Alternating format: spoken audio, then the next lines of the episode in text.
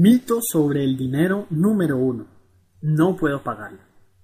Este primer mito tiene que ver con el hecho de que muchas personas simplemente se la pasan diciendo cosas como no puedo pagarlo, no tengo dinero, nosotros no podemos darnos ese lujo o eso es para los ricos, etc.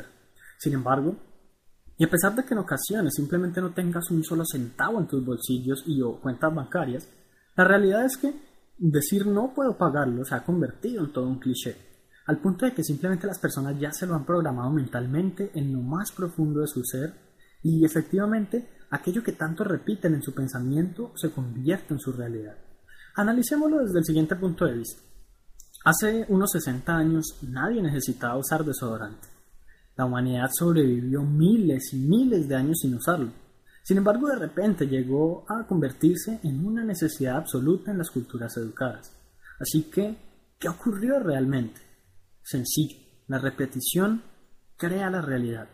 Las comunicaciones, el voz a voz y la adopción por parte de miles y miles de personas del desodorante hizo que cada vez más este se colara entre los hábitos de las personas, llegando a convertirse incluso en algo perfectamente cotidiano. En otras palabras, su uso repetitivo hizo efectivamente de su existencia una necesidad.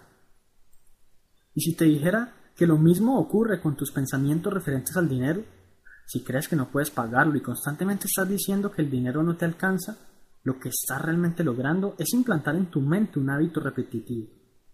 Y como vimos en el anterior ejemplo, dichos hábitos generan la necesidad de ser llevados a cabo a través de mucho tiempo de ser repetidos, lo más probable, entonces, es que si en lo que respecta al dinero solo permaneces diciendo cosas como esa, tu realidad se encuentre perfectamente acorde a ello.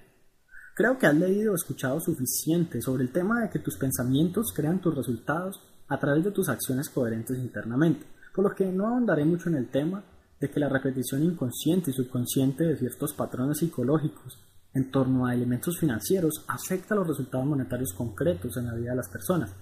Más bien, me gustaría que analizaras por ti mismo si efectivamente cuentas con pensamientos similares y si tus repeticiones cotidianas están orientadas negativamente hacia resultados monetarios pobres. Hablemos de la solución. Eres el jefe de tus pensamientos, activados por tu mente subconsciente.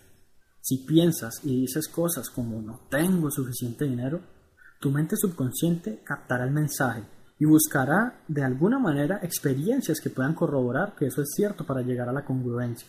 Esto lo único que logra es que dichos eventos y vivencias pasadas confirmen el mito en tu mente, como si efectivamente fuera una sólida realidad, cuando todo no es más que un engaño al que has llegado tú mismo ocasionalmente sin saberlo.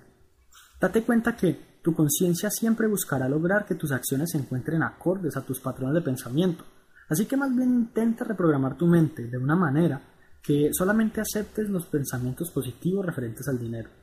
Reinicia, reorganiza, reordena y revisa tus pensamientos y tus patrones mentales de manera que puedas reflejar aceptación plena a la abundancia y no rechazo a la misma.